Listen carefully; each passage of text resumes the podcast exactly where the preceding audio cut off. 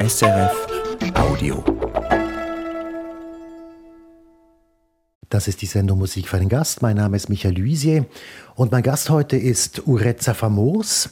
Ureza Famos ist Kultur- und Unternehmensberaterin, sie ist Verlegerin und sie hat ein Mandat bei der Lia Rumancha als Co-Präsidentin. Da kommt also sehr viel zusammen, worüber wir sprechen können heute. Und bringt man das alles unter einen Hut, was sie in ihrem Leben tun und getan haben, dann kann man eigentlich nur das sagen, was Sie mir eben im Vorgespräch gesagt haben. Sie verbinden Geld mit Geist? Ich denke, das ist eine sehr schöne Bezeichnung für meine Arbeit. Ich bin ja in der Beratung tätig und oft sind meine Kunden kommen aus dem Kulturbereich und wie wir wissen, braucht es da auch immer Geld und ich bin so gerne die Brücke zwischen diesen zwei Welten, also wirklich die Verbindung zwischen Geld und Geist und dazu kommt natürlich auch noch die Politik. Und wenn Sie sagen, Sie sind die Brücke zwischen Geld und Geist, kommen Sie eher vom Geld her oder eher vom Geist? Vielleicht aus der Jugend kam ich eher vom Geld her. Ich komme aus einer Familie, die eine Unternehmerfamilie war und bin aber immer sehr verbunden gewesen zur Welt der Kultur. Das auch sicher dank meiner Mutter. Für sie war Kultur etwas sehr Wichtiges und ähm, ja, ich denke, das ist so im Laufe meines Lebens kann man so beide Faktoren mischen sich da sehr gut zusammen. Sie haben auch Betriebswirtschaft studiert und da kommen wir auch noch drauf zu sprechen. Auf der anderen Seite erlebe ich Sie als jemand, der sich einfach kulturell sehr engagiert. Sie lesen sehr gerne, Sie, Sie sind aktiv, Sie interessieren sich einfach für all das, was so läuft. Ja, absolut. Also ohne Kultur wäre das Leben ja leer und alles ist eigentlich Kultur. Also wenn wir da diesen Kulturbegriff, über den Kulturbegriff können wir jetzt ja nicht sprechen, das wäre, würde eine ganze Sendung füllen, aber ähm, mir ist das sehr, sehr wichtig. In allen Disziplinen der Kultur möchte ich teilhaben, teilnehmen und ich möchte gerne diese Bereiche auch mit meinem Wissen aus dem Bereich der Betriebswirtschaft vielleicht auch stärken. Wir kommen auf das zu sprechen, das ist ein wichtiger Teil Ihres Lebens. Jetzt zum Anfang möchte ich gerne an den Ort kommen, wo wir sind. Wir betreffen uns in Chur, genau zwischen Unterland und Oberland, also in Gardin, wo Sie herkommen und in einem wunderbaren Haus, Casa Romancia. Und hier ist auch der Hauptsitz oder der Sitz der Lia Romancia, von der Sie Co-Präsidentin sind, zusammen mit Gianna Luzio. Ja, was ist genau Ihre Aufgabe hier in dieser Lia Romancia? Gianna Luzio und ich sind seit Anfang dieses Jahres verantwortlich als Co-Präsidentinnen für die Belange der Lia Romancia. Die, die Aufgaben sind natürlich extrem vielfältig. Die Lia Romancia ist verantwortlich für die romanische Sprache, sie ist verantwortlich für die romanische Kultur. Das ist das Haupthaus hier im Haus in Chur. Eben wie Sie auch schon sagten, es befindet sich auf der Strecke zwischen meinen beiden Lebenswelten. Ich lebe am Zürichsee und ich lebe im Engadin. Aber die Lia hat natürlich auch Ableger im ganzen Kanton Graubünden. Graubünden ist ja ein sehr großer Kanton. Die Romancia ist weit verbreitet im Kanton. Wir haben ja auch bekanntlich fünf verschiedene Idiome, die wir berücksichtigen müssen. Also einerseits, wir haben eben auch Unionen noch, angegliederte Verbände, die zwar unabhängig arbeiten, aber doch angegliedert sind an der Lira Romancia. Schlussendlich geht es eigentlich darum, dass wir gemeinsam in eine gute Zukunft steuern, die Romancia gemeinsam gestärkt in eine gute Zukunft steuern. Also ich habe mich ja auch ein bisschen informiert über das, was Sie hier alles zu tun haben. Und eine Sache ist, dass Sie das Geld verteilen, was der Bund spricht und was der Kanton spricht für kulturelle Dinge. Und ich gehe mal davon aus, dass es genug so Dinge gibt, die Sie unterstützen können. Es gibt so viele Dinge, so viele Dinge, die wir fördern möchten. Wir sagen immer, wir hätten natürlich gern noch mehr Gelder, weil es ist eine sehr breite Aufgabe. Äh, wir haben ja fünf verschiedene Departemente, die wir gemäß auch, wir haben natürlich auch vertragsgebundene Aufträge, sei das mit dem Bundesamt für Kultur, wie auch dann über den Kanton Graubünden für die Sprachförderung. Das sind ähm, Verträge, die wir erfüllen müssen, die wir glaube ich, auch gut machen. Wir sind aber auch verantwortlich für vieles im Schulbereich, also Skolation, Linguistika. Wir haben einen großen Bereich von der Lehromanscha, sind die ganzen Bereiche für Übersetzungen. Wir führen auch ein eigenes Diktionär, Diktionare Romanisch, also wir äh, Pledare Grand genannt auf Romanisch. Also die, die Aufgaben der Lehre Romanischer könnten, glaube ich, mit noch mehr Geldern natürlich vertiefter, vielleicht auch noch in Bereiche der Wissenschaft, da wünschten wir uns natürlich auch Gelder, damit man das auch wissenschaftlich so mehr arbeiten könnte. Und natürlich für die ganze romanische Kultur, die ja eine, eine sehr breite, sehr bunte, sehr äh, lebendige, es ist eine sehr, äh, ja, wie soll ich sagen, ich denke, es ist eine, eine große Herzenskultur. Wenn Sie sagen Herzenskultur, das ist eine leidenschaftliche und eine sehr lebendige Kultur. Es geht nicht darum, etwas zu erhalten, was mal gewesen ist und möglicherweise bedroht, sondern es geht darum, dass das im Hier und Heute lebt. Ja, absolut. Und es lebt auch. Und das wird oft meiner Meinung nach sehr unterschätzt. Äh, wenn ich dann unterwegs bin in der Schweiz, dann höre ich immer das, ah, aber äh, es euch noch?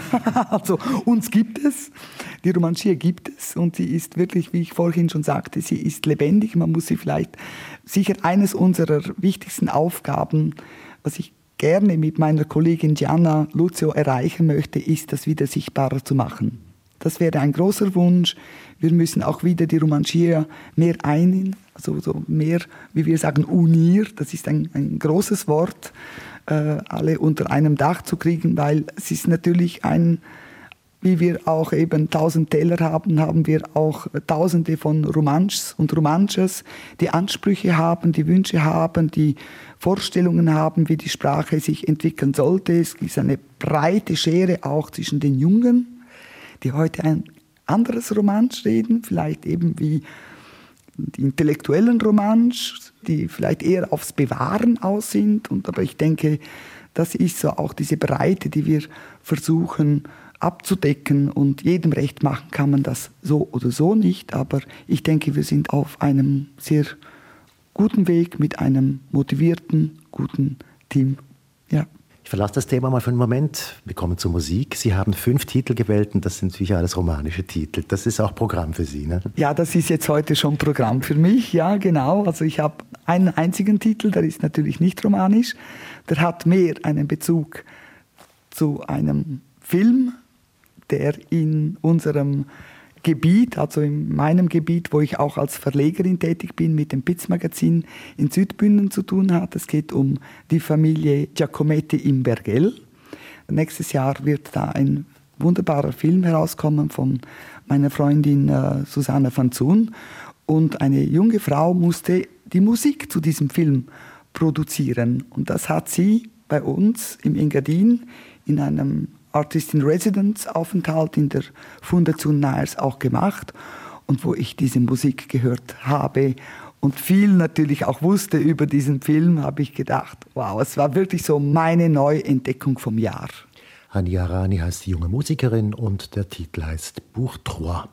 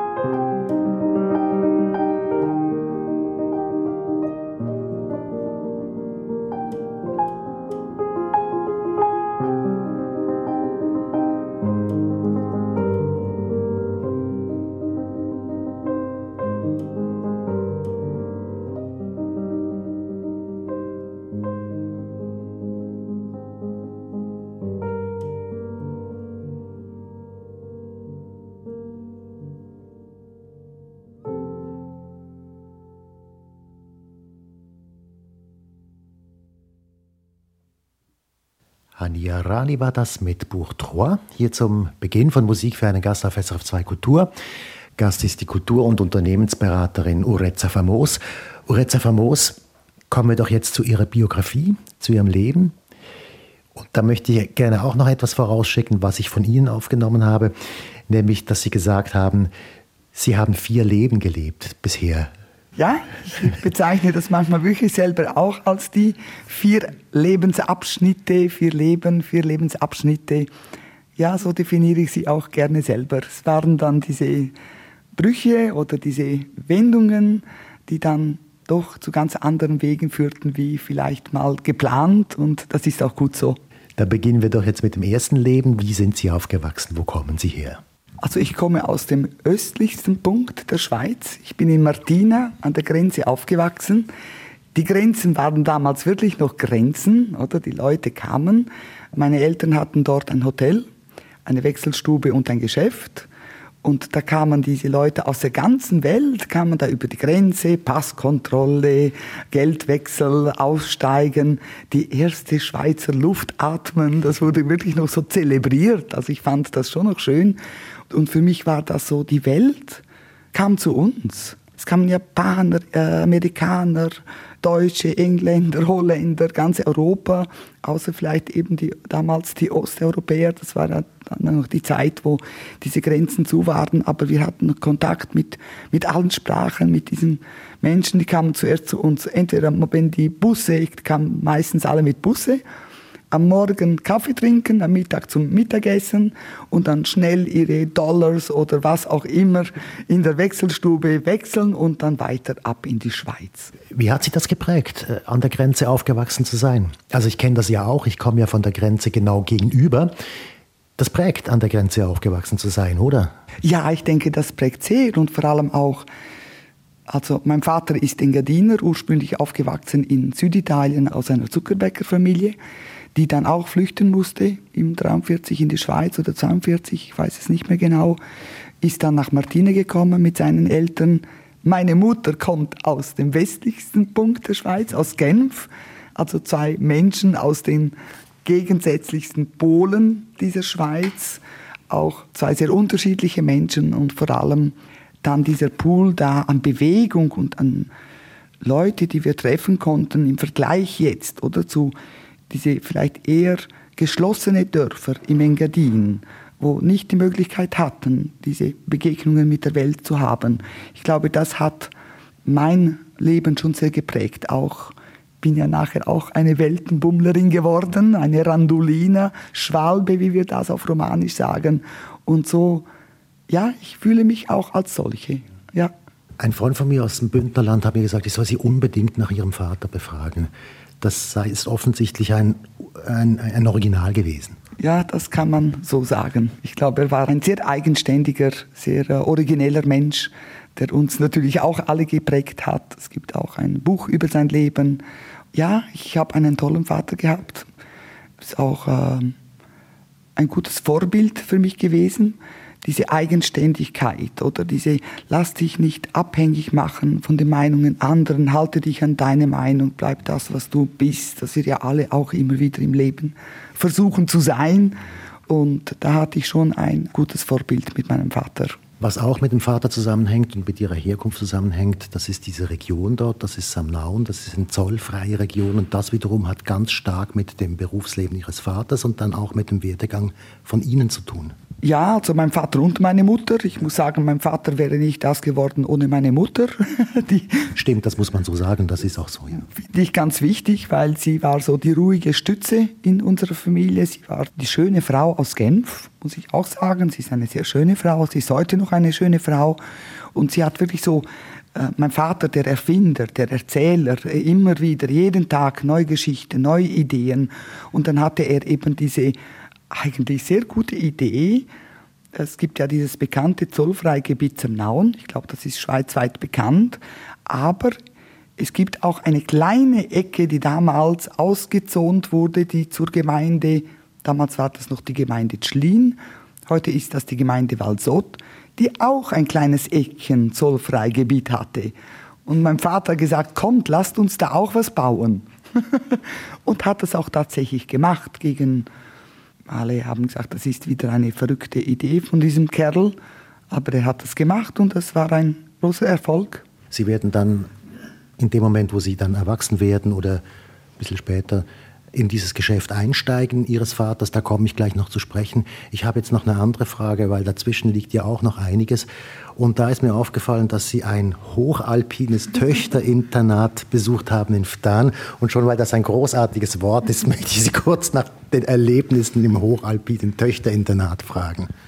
Also auf Romanisch Institut Ot Alpin. Damals war das noch ein Internat nur für Mädchen vor allem für sehr wohlhabende, reiche Mädchen. Ich war eine externe Schülerin, weil das die einzige Mittelschule ist im Unterengadin. Und wir haben natürlich sehr profitiert von dieser Mittelschule. Wir mussten nicht nach Samaden oder nach Chur, also die Schule besteht heute noch. Und äh, als ich dann so, glaube ein Jahr dort war, ich bin im zweiten Gymnasiumsjahr, bin ich dort eingestiegen, dann kam auch die Mischung mit den externen Buben, die dort in die Schule durften. Und heute ist die ganze Schule gemischt. Also das ganze Internat ist eine, vor allem ausgerichtet auf Sport. Damals war das natürlich eine sehr streng geführte Schule. Also wir hatten einen sehr strengen Direktor. Ich hielt mich nicht immer an die Schulgesetze. Also ich glaube, für den Direktor war ich nicht die einfachste Schülerin, noch mit zwei weiteren Kolleginnen zusammen. Aber wir haben es schlussendlich, haben wir es doch bis zur Matur geschafft. Aber wenn wir gerade noch dabei sind, wie war denn Ihre Kindheit und Jugend? Jetzt mal abgesehen davon, dass Sie Teil dieser Familie waren und in diesem Töchterinternat zur Schule gegangen sind. Was war wichtig für Sie? Ich glaube, ich gehöre zu den Menschen, die sagen können, ich hatte eine total glückliche Jugend. Frei, wir waren in dieser Familie drin, wir waren, das Dorf war geeint, wir waren ja nicht viele. Und was mich geprägt hat, ist, dass offenbar in diesen Jahren sehr viele Jungs auf die Welt kamen. Ich hatte eigentlich nur zwei Freundinnen im Dorf, der ganze Rest waren junge Männer, also wir sind auch da natürlich immer ein bisschen mit den Jungs mitgegangen und wenn ich heute so denke, was diese Freiräume, die Jugendliche heute nicht mehr haben, dann bedauere ich das für die Jugend von heute sehr. Also mir scheint, alles wird so schnell so verboten oder ich meine, äh, ich habe mich auch rumgeschlagen mit den Jungs, musste mich auch wehren und, und wenn man das heute tut, dann kommt entweder ein Elternteil und sagt, ja, also sofort ist auch die Polizei involviert oder äh, äh, sonst irgendwelche Behörden. Also irgendwie so finde ich, wir sollten den Jungen wieder mehr Freiräume gewähren. Und diese, gerade wenn man so im Alter 12, 13, 14 kommt, sollen sich ruhig mal auch eins auf die Kappe geben. Das tut ja nur gut. Also, solange natürlich nicht jemand, weiß ich so, wirklich schwer verletzt wird. Also ich spreche ja nicht von diesen Aggressionen, sondern Freiräume für jugendliche Menschen vermisse ich heute sehr. Kommen wir zur nächsten Musik. Das ist jetzt wirklich romanische Musik. Rodas heißt die nächste Formation. Also Rodas mit äh, Corinne Curcellas, Patricia Träger am Akkordeon und Barbara Giesler Cello, dieses Trio. Ich kenne vor allem Corinne Curcellas, bin ich immer wieder begegnet. Es ist eine Musikerin, die ich sehr bewundere, muss ich sagen. Ich finde vor allem, wie nachhaltig und wie, wie konsequent sie ihre Arbeit nachgeht. Und über dieses Stück Alester, also in der Fremde oder das Fremde, schreibt sie über die, auch wieder über diese Randolina, diese Schwalbe, die ins Engadin zurückkehrt und das ganze Thema Heimweh, also was für die, für die Engadiner sowieso ein ganz großes Thema ist, oder Linkreschantüm. Es gibt ja eine, eine ganze Reihe auch in der Literatur über, über das Thema Inkreschantüm. Manchmal habe ich das Gefühl, das füllt so ganze Bibliotheken ja, dieses Stück Alester habe ich gewählt, weil es auch etwas mit meinem Leben zu tun hat. Immer wieder kommen und gehen und doch immer die Sehnsucht haben nach der eigenen Heimat. Aber man muss auch immer wieder weggehen, um diese Werte wieder zu erkennen oder auch wieder zu schätzen.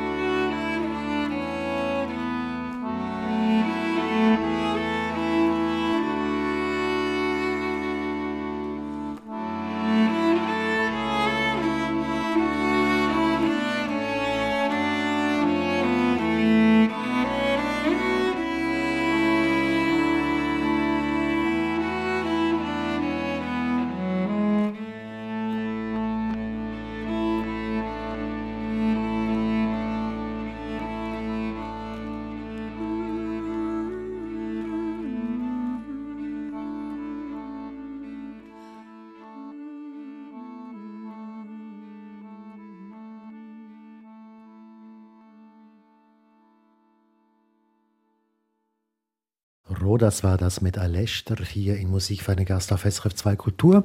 Gast ist die Unternehmensberaterin und Kulturberaterin Ureza Famos. Ureza Famos, ich möchte jetzt auf Ihr Berufsleben zu sprechen kommen und das haben wir ja schon angetönt. Sie haben dann den Betrieb Ihrer Eltern übernommen. Wie ist das passiert, dass Sie das getan haben? Ja, also nach der Matur bin ich nach Zürich. Zuerst wollte ich Sport und Kunstgeschichte studieren, habe das auch angefangen. Eine Sportverletzung kam es dann zum Abbruch, bin dann in die Betriebswirtschaft, habe das Studium angefangen. Eigentlich wollte ich Volkswirtschafterin werden. Das wäre viel mehr so meine Richtung gewesen. Aber es kam anders. Ich wurde angefragt, zurückzukommen in den elterlichen Betrieb, weil es da Probleme gab mit Mitarbeitern. Das habe ich dann auch gerne gemacht. Mit der Anfrage, ja, komm einfach mal drei Monate und hilf uns, wir brauchen dich. Und das habe ich auch gemacht. Und aus diesen drei Monaten wurden 18 Jahre. was genau war denn das für ein Betrieb und was hatten Sie da zu tun? Im Lebenslauf steht CEO oder Verwaltungsrat, also das waren hohe Posten. Was war denn genau der Job? Ja, es ist gewachsen. Wie gesagt, also angefangen hat das mit diesem Geschäft in Samnau und der erfolgreich war auch finanziell. Wir konnten expandieren und wir wollten vor allem in der Region expandieren, also in Graubünden, nicht irgendwie Geld anlegen sonst irgendwo, sondern etwas von diesen Geldern auch zurückbringen in die Region. Angefangen hat es, dass wir dann Hotels aufgekauft haben. Wir konnten uns beteiligen an Baugesellschaften.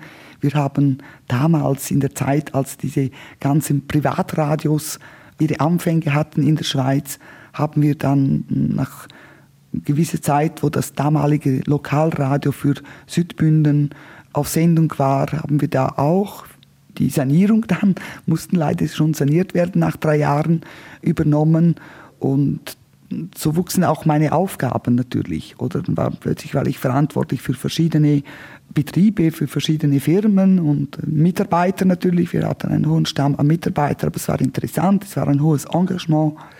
Auch sehr spannend natürlich, vor allem auch mit Aufbauen von, von anderen Betrieben. Und wie gesagt, das habe ich dann 18 Jahre gemacht, bis ich gemerkt habe, es braucht jetzt wieder eine Wende. Ich wollte auch diese Wende und bin dann ausgestiegen aus dem Familienbetrieb und da fängt eine neue Wende, ein neues Leben an. Wieso wollten Sie aufhören? Ja, es war so die Zeitwende, wo ich auch damals meinen damaligen äh, Partner, Freund, auch Vater unseres, wir haben gemeinsam einen Sohn zusammen dann auch bekommen, kennengelernt habe. Das ist der Christoph Rösch. Wir haben gemeinsam, glaube ich, 18 Jahre auch sehr vieles bewegt im Unterengadin und ich wollte nicht mehr so in dieses Geflecht von Firmen und Konstrukte und Abhängigkeiten. Ich habe gemerkt, ich will zurück und wieder wirklich die Aufgabe an der Basis spüren. Also diese ganzen Verwaltungsratsmandate, die sind zwar interessant, die sind auch spannend, man kommt auch in eine gewisse Position, wo man auch, ja, ich wurde ja damals oft als die Frau mit Macht bezeichnet, das hat mir gar nicht gepasst, aber es passiert leider auch schnell, dass man wirklich so ein bisschen die Realitäten verliert. So, was passiert wirklich? So in den einzelnen Betrieben, in den Hotels, hinter den Kulissen beim Radio, in den Baugesellschaften, die wir beteiligt waren. Also nur führen auf der Ebene von Mandate oder von Verwaltungsratspositionen fand ich einfach nicht mehr interessant.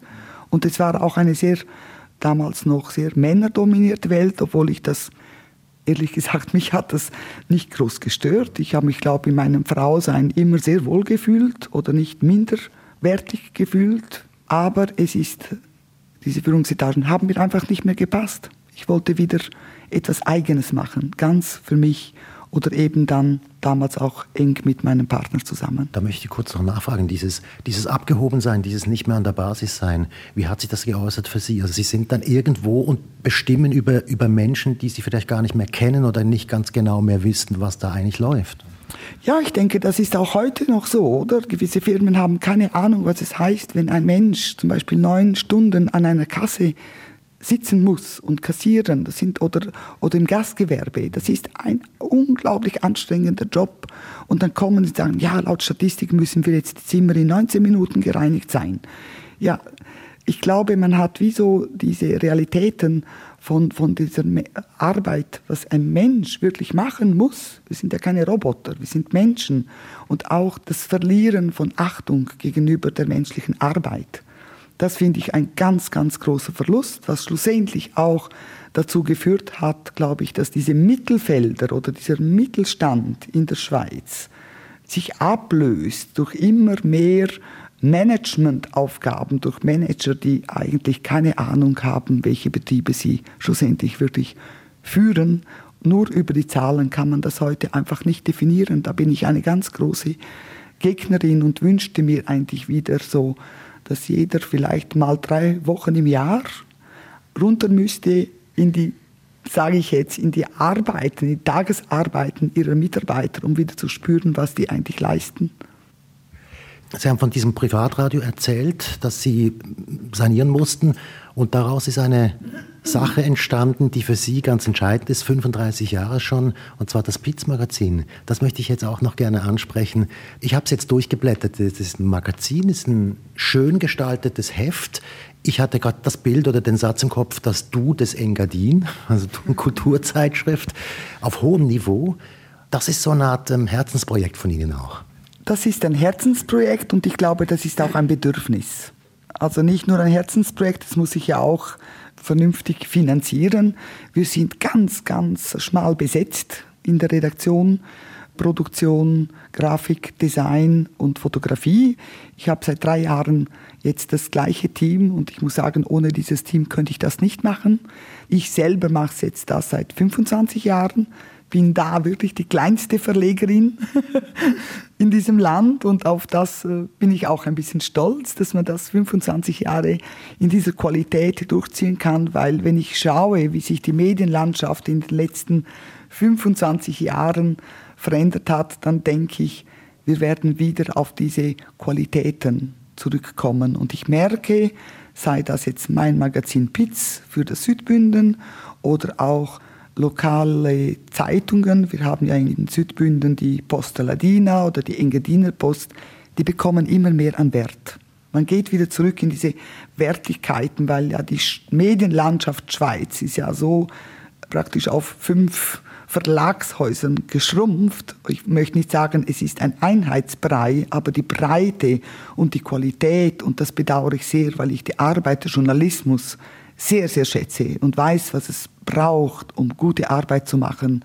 Und mit diesen ganzen gratis Ansprüche, ich kann mir Informationen gratis holen. Das, das funktioniert nicht mehr. Da kann man gar nicht mehr so diese vertieften Reportagen oder Hintergründe, dieses Schnellfutter in der Medienlandschaft, das prägt schlussendlich auch eine Gesellschaft. Und das finde ich, das ist nicht gut. Wir müssten wieder die Leute auffordern, informiert euch wirklich breit, schaut wirklich genauer hin, übernehmt nicht einfach alles, was ihr gerade hört und verbreitet das in die Medien und Facebook dazu und Twitter und jetzt äh, TikTok und all diese, diese schnellen, klar, damals war man offen für diese Welt, man freute sich auf diese Globalisierung. Und jetzt merken wir, ich glaube, jetzt werden die Leute immer kritischer auch wieder im Hinterfragen und verlangen wieder ganz seriösen Journalismus und der kostet Geld und der darf auch etwas kosten, soll etwas kosten. Es ist eine ganz wichtige Arbeit für die Demokratie unseres Landes. Und wo sehen Sie das, dass sich da was ändert? Wo bemerken Sie das? Ich merke das in Gesprächen mit Freunden, mit Bekannten, mit Geschäftsleuten. Also ich merke das in meinem Umfeld. Vielleicht bewege ich mich in einem Umfeld, wo anders ist. Ich weiß auch nicht. Also ich merke das dort. Ich glaube, auch die Berufsgruppe der Journalistinnen und Journalisten, die haben das Bedürfnis, ihre Arbeit gut zu machen und machen wie eigene Programme. Teilweise koppeln sie sich ja ab von diesen Massenmedien und wollen wieder gute Information. Information ist ein Gut. Das ist nicht selbstverständlich. Also Information darf nicht als selbstverständliches Gut verstanden werden, das gratis ist. Lassen wir das mal so stehen. Kommen wir zurück zur Musik. Und da haben wir jetzt einen Rap und zwar mit einem Künstler namens Snook. Also er nennt sich äh, Snook alias äh, Gino Clavut. Er kommt aus Schkull, da wo ich auch herkomme und darum habe ich ihn auch gewählt. Ich kenne ihn auch persönlich. Er war als Kind war er unser Nachbar und ich habe mich immer gefreut, wenn er so ganz spontan bei mir angeklopft hat und reingekommen ist. Und was mir an ihm so gefällt, ist, dass er, er äh, rappt ja hauptsächlich auf Romanisch und Deutsch, aber er integriert in seinem Rap wirklich die reale Welt der Schweiz. Also mit all den Sprachen, ob Spanisch, Englisch, Italienisch. Er ist so ein, ja, auch das Stück, das ich gewählt habe, es heißt ja Lingua Materna. Mhm. Eigentlich seine Muttersprache ist ja Romanisch, aber gleichzeitig zeigt er auch als junger Mensch, oder? Ja, wir Romanen, wir leben ja nicht nur in dieser kleinen, schönen Welt in Graubünden. Wir sind verbunden mit der Welt und ich bin das auch. Und das sind auch seine Themen.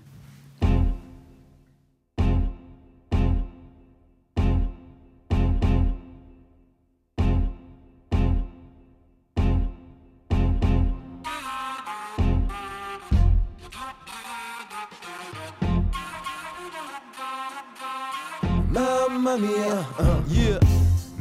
Mamma mia, oh ma mère, was wär ich, wenn du nicht wärst? Doesn't matter where you come from, come from.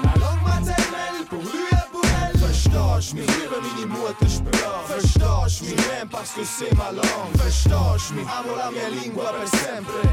E niente, ma lingua materna. Wo steivet vera reinti, dovrar linguas conscienti, in schnabun divertimenti, spigliora il da dainti, te sparain qual cuglio, voglio essere papi giulo, scel sabe tu dais, il dio vaffanculo, ci ves creccia vos rap, lascerà subito la langa, ci es chat con se rap, e lo fa l'italiana, e per qua e passa tasco in tornado il mondo, ci a tema dell'onesto, è tornato stronzo. Questa è mia lingua materna, ich klinge canere, sun giuve motiva in einer vita eterna. Ich griff nach der Sterne und noch ein bisschen weiter, ob romanisch, deutsch oder Russland, Schweizer, man schon Kultures. Das ist Kino Grande, ich kämpfe für Freiheit wie der Rio Grande. C'è tocca mi score, allein giardina, mich die besten MCs, so Rap-Maschine.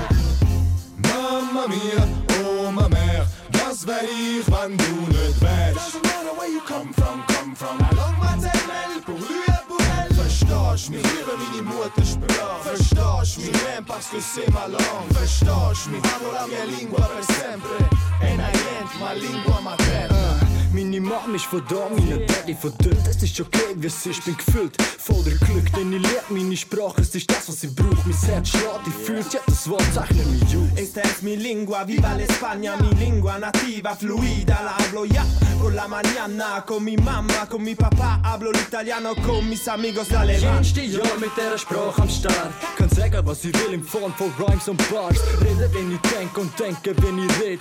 Ehre die Sprache bei jedem Satz, den ich frage.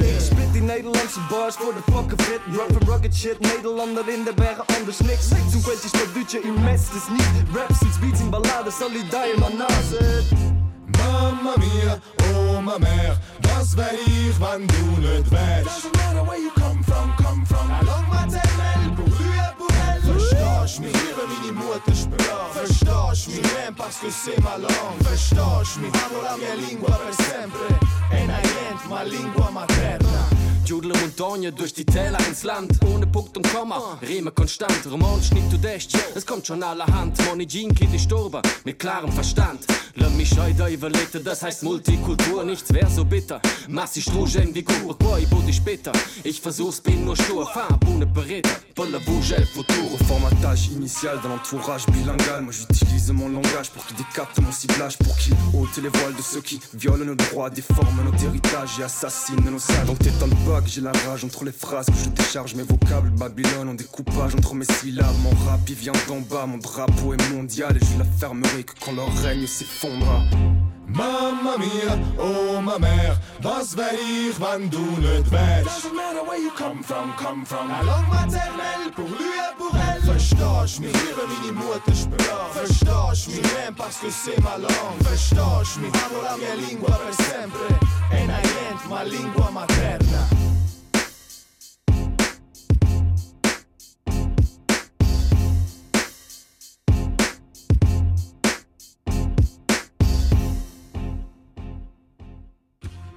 Snook war das mit Lingua Materna hier in Musik für einen Gast auf SRF 2 Kultur. Gast ist die Kultur- und Unternehmensberaterin Ureza Famos. Ureza Famos, wir kommen jetzt zum nächsten Leben, zum nächsten Lebensabschnitt in Ihrer Biografie und das ist der Moment, nachdem Sie jetzt, wie gesagt, weggegangen sind vom Betrieb Ihrer Eltern und was Eigenes gemacht haben. Wohin brechen Sie jetzt auf nach diesen 18 Jahren?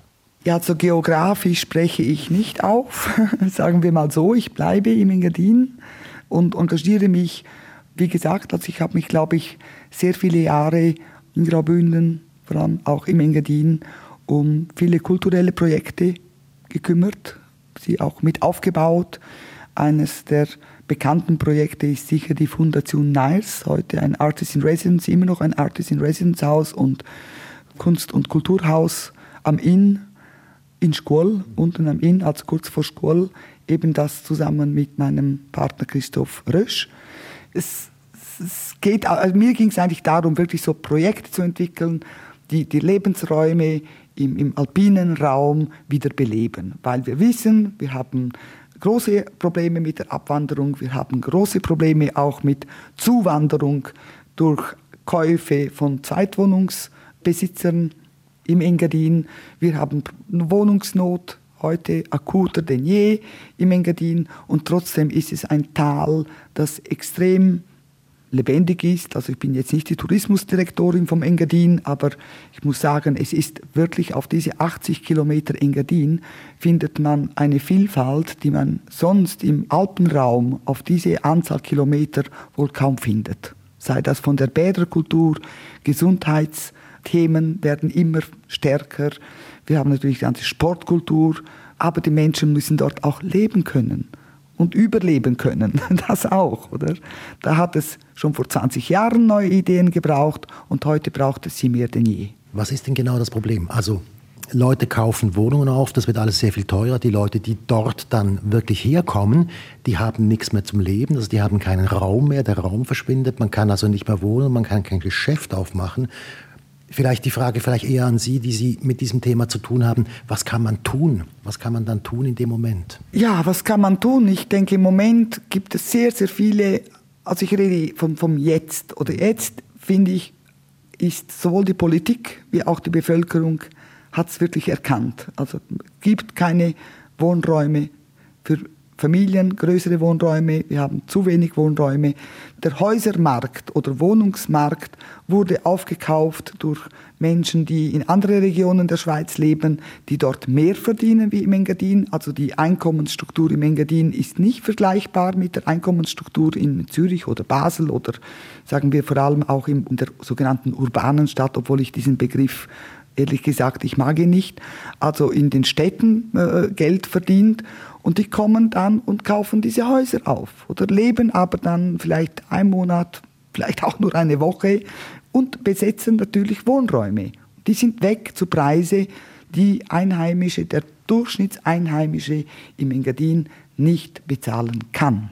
Das bedeutet, wir müssten Modelle entwickeln für Wohnräume, für Einheimische, weil wo, wo soll ich ins Engadin zurückkommen, wenn ich keine Wohnung finde und dort etwas aufbauen oder arbeiten? Das beißt sich ja, oder? Und die Politik hat wie jetzt, erkennt man es, sind Initiativen da, aber eigentlich hätte man das schon vor 20 Jahren anfangen müssen. Wir sind immer wie ein bisschen zu spät dran.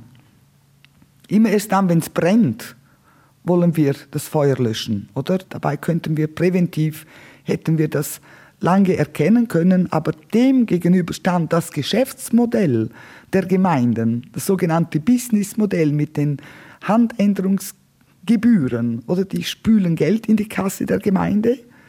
Die Gemeinde, ein Gemeindepräsident sagt, ja, ich muss ja schauen, oder Präsidentin, ich muss ja schauen. Ja, inzwischen gibt es eine Gemeindepräsidentin seit letztem Wochenende endlich im Engadin.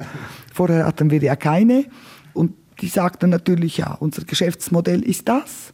Also verkaufen und dann ja, profitiert man. Über Verkäufe, Stand wird höher gewichtet wie das Gemeinwohl. Und diese Differenzen, die dürfen nicht entstehen, weil irgendwann mal funktioniert ja, diese Dörfer funktionieren ja nicht mehr. Also man muss auch sagen, gewisse Dörfer muss man wie auch aufgeben, glaube ich. Man muss wirklich so realistisch sein und sagen, was will man da eigentlich noch beleben, wenn es keine Räume gibt? Es gibt ja auch, man kann ja auch nicht mehr einfach nur bauen oder Bauland ist ja auch eingeschränkt. Also gewisse Dörfer, glaube ich, diese Rettungsaktionen sind, äh, die sind meiner Meinung nach nicht mehr realistisch. Und andere hätten jetzt noch großes Potenzial und Chancen und auf die müssen wir jetzt setzen und da die Kräfte investieren und schauen, dass diese Dörfer wirklich in einem Gleichgewicht bleiben von einem guten Lebensraum für Einheimische in gutem Einklang mit den Zweitwohnungsbesitzern. Also es darf nicht diese Wutenergie aufkommen und auch diese Eifersuchtsenergie. Das finde ich sehr schade, weil das Fremde war immer schon wichtig für das Engadin. Also das muss ich betonen, die Auswärtigen haben viel ins Engadin zurückgebracht. Nicht nur Geld, auch Know-how, auch sonst vieles. Also das Engadin war immer ein Transitland. Bibi Vaplan, das ist die nächste Künstlerin, die wir treffen oder deren Musik wir hören. Ja, Bibi Vaplan äh, ist auch ihr Künstlername, alias Bianca Meyer. Sie, sie kommt ebenfalls aus dem Engadin, ist in Schkuhl aufgewachsen, darum habe ich sie auch gewählt.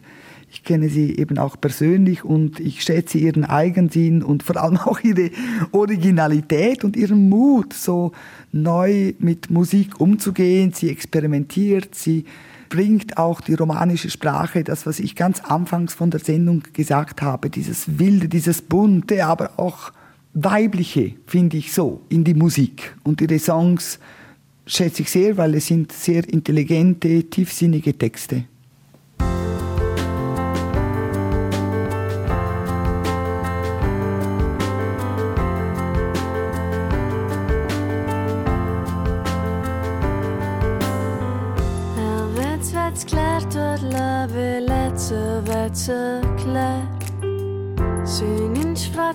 Fratsch, fratsch, Wird's klar, klar, klar, klar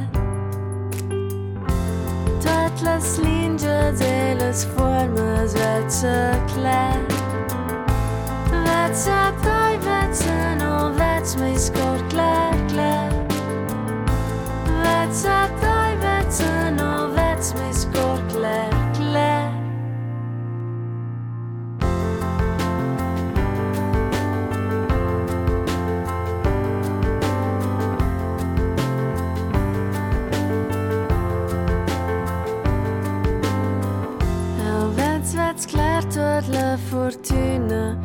bicyclet Koninsor ger gran, gran, granvetset odkle Všeč surprize pa sem larmeš korega Več se taj, več se no, več mi skor kler, kler Več se taj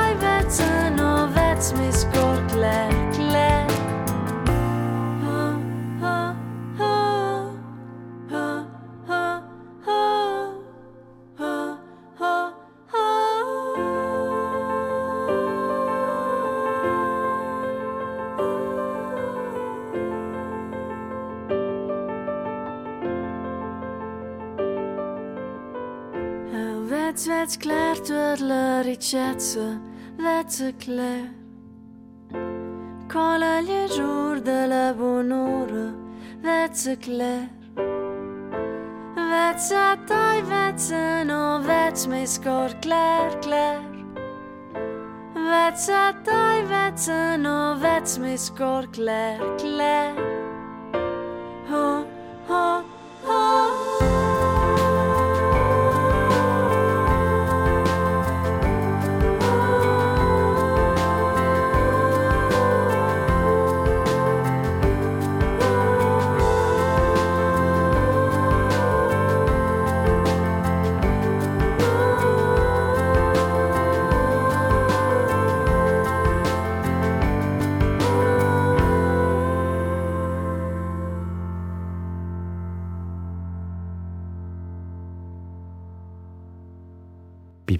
Plan war das mit Claire Claire hier in Musik für einen Gast auf SRF 2 Kultur. Gewünscht hat sich das Ureza Famos. Ureza Famos ist Kultur- und Unternehmensberaterin. Wenn ich jetzt diesen Song so höre, Ureza Famos, ist es schon bemerkenswert, wie viel gute Kultur aus diesem kleinen Landesteil oder sagen wir mal aus einem Landesteil mit so wenigen Leuten hervorgegangen ist und immer noch hervorgeht. Das ist absolut bemerkenswert und das müsste auch mehr sichtbarer werden. Und ich denke, das ist sicher auch eines der Ziele von uns beiden Co-Präsidentinnen, das wieder ein bisschen zu zeigen oder dass wir versuchen, ja, das wirklich sichtbarer zu machen. Und Sprache ist für mich einfach seit Jahren begleitend. Und Sprache ist ja Heimat und meine Heimat ist die Sprache, ist die romanische Sprache, wo ich auch bin. Da kann ich äh, überall auf der Welt sein. Ich träume auf Romanisch. Romanisch wird mich auch immer begleiten und die Liebe zu dieser Sprache. Jetzt haben Sie einen Wohnsitz am Zürichsee, Sie haben einen Sohn, der ist jetzt bald mal erwachsen, dann haben Sie einen anderen Wohnsitz im Engadin, jetzt haben Sie eine Arbeitsstelle hier in Kur, dann habe ich hier einen Lebenslauf liegen, da sind ganz viele aktuelle Projekte drauf, die jetzt noch alle da sind. Wie kriegen Sie das eigentlich alles unter einen Hut? Diese Arbeit, dieses Leben, dieses Unterwegssein? Also ich muss sagen, in Chur habe ich keinen Arbeitsplatz. Ich habe meinen Arbeitsplatz in dieser kleinen Tasche hier neben mir. Und diese Tasche, die fliegt, die kommt mit mir von äh, da, wo ich gerade bin. Oder ich kann sehr gut äh, online arbeiten. Das ist sicher 60 Prozent bin ich, wie viele auch, arbeite ich natürlich mit den Händen am Computer. Und der Rest sind Begegnungen, die stattfinden zwischen diesen zwei Welten. Und ich bin ja auch selbstständig, beratend. Also ich habe auch meine kleine Firma, muss ja auch leben. Das heißt, ich suche mir die Mandate oder ich werde angefragt, ob ich einen Auftrag annehmen kann. Und da bin ich auch sehr mobil, oder? Weil die finden ja nicht bei mir vor der Haustüre statt. Und da bewege ich mich schon in diesem Dreieck. Also die letzten drei Jahre war ich auch oft im Tessin, weil ich kann auch sehr gut Italienisch. Und die Schweiz ist ja so ein kleines Land. Und wir sind ja so gut vernetzt untereinander. Basel ist für mich keine Reise. Für andere ist das eine Riesenreise vielleicht. Oder ins Tessin zu fahren, da gehe ich dann hin. Ich bin im Zug oder je nachdem muss ich auch mit dem Auto hin. Aber das ist für mich nicht anstrengend. Ich bin gerne, gerne unterwegs, weil ich beobachte auch gerne. Ich bin gerne auch draußen und hole mir da auch die ganzen Inputs für meine Arbeit oder, oder in Gespräche im Zug oder mit Leuten oder, oder wenn ich jemand im Zug begegne, der ein Buch liest, das mir auch gefällt, dann fange ich an zu reden und wir sprechen darüber oder ja, Ich weiß nicht. Es geht und ich fühle mich nicht gestresst. Ich habe einen guten Ausgleich. Welchen? Ja, äh, ich spiele leidenschaftlich gerne Tennis. ich bin gerne in den Bergen, ich laufe gerne, ich koche gerne, ich lese gerne und ich bin gerne mit Freunden, mit meiner Familie auch zusammen. Das ist mir ganz wichtig. Ich bin wahnsinnig gerne mit meinem Sohn zusammen, der natürlich jetzt mit 17 groß wird, selbstständig, immer selbstständiger wird, aber äh, ich liebe die Zeit mit ihm. Ich liebe auch seinen Übergang jetzt vom Jungen zum Mann. Das finde ich eine ganz spannende Phase. Ich weiß nicht, es gibt Momente, da bin ich total glücklich und wie alle anderen Menschen, da gibt es Momente, da bin ich vielleicht etwas, ähm, hinterfrage ich wieder mehr, dann ziehe ich mich wieder ein bisschen mehr zurück. Ich brauche auch viel Ruhe, um über all das nachzudenken, was ich mache, konzeptionell, eben um für meine, meine Leidenschaften, für meine Familie, für meine Freunde. Das steht so in einem Dreiklang, das für mich in einem Ausgleich sein sollte, damit ich weiterhin ganz lange gesund und munter bleibe. Und wie geht es jetzt weiter? Sie hatten in diesem Jahr einen großen Geburtstag. Es kommt ein neues Jahrzehnt vielleicht ein fünftes Leben? Wie geht es weiter? Nein, ich glaube, das, das vierte Leben äh, ist noch, bin ich mittendrin. Und ich hoffe, dass ich mit der Neugier, die ich immer noch so verspüre, oder mit dieser Lust auch auf Herausforderungen, das ist wirklich so eine, auch jetzt diese Überlegung auch mit Gianna Luzzo, dieses Präsidium anzunehmen. Ich, wir wussten, das ist eine herausfordernde Arbeit. Es ist ja nicht ein Job, der nur so von 9 bis, bis 17 Uhr, sondern es ist so etwas fließend. Und was ich jetzt merke, jetzt kann ich so all meine Erfahrungen, also mein Beruf, meine Arbeit, das fließt alles so ineinander rein. Sei das für mein Magazin nutze ich mein Netzwerk, für meine Mandate nutze ich mein Netzwerk, für die Liromancia versuche ich auch das zu tun für mich selber auch.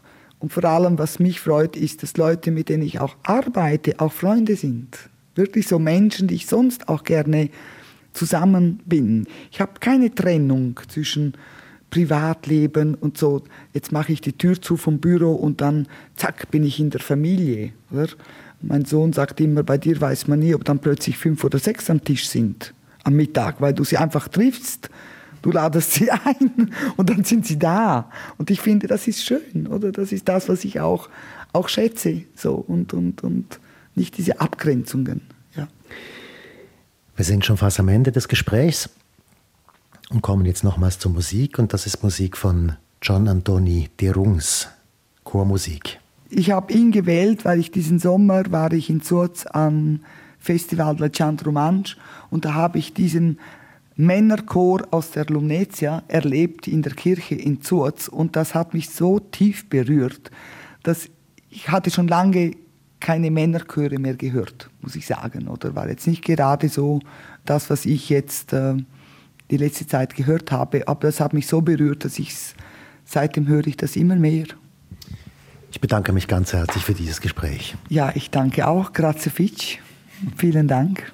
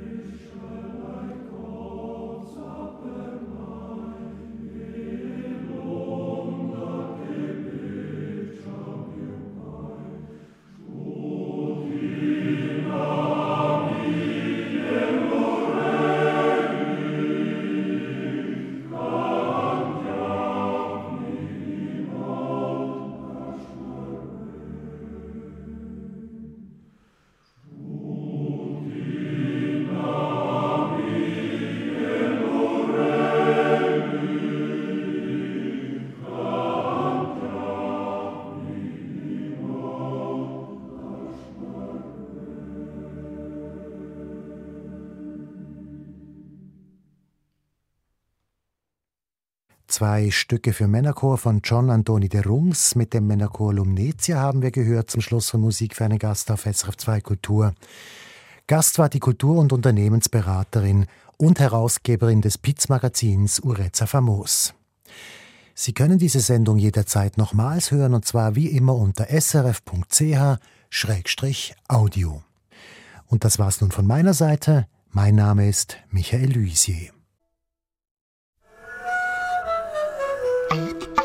SRF Audio.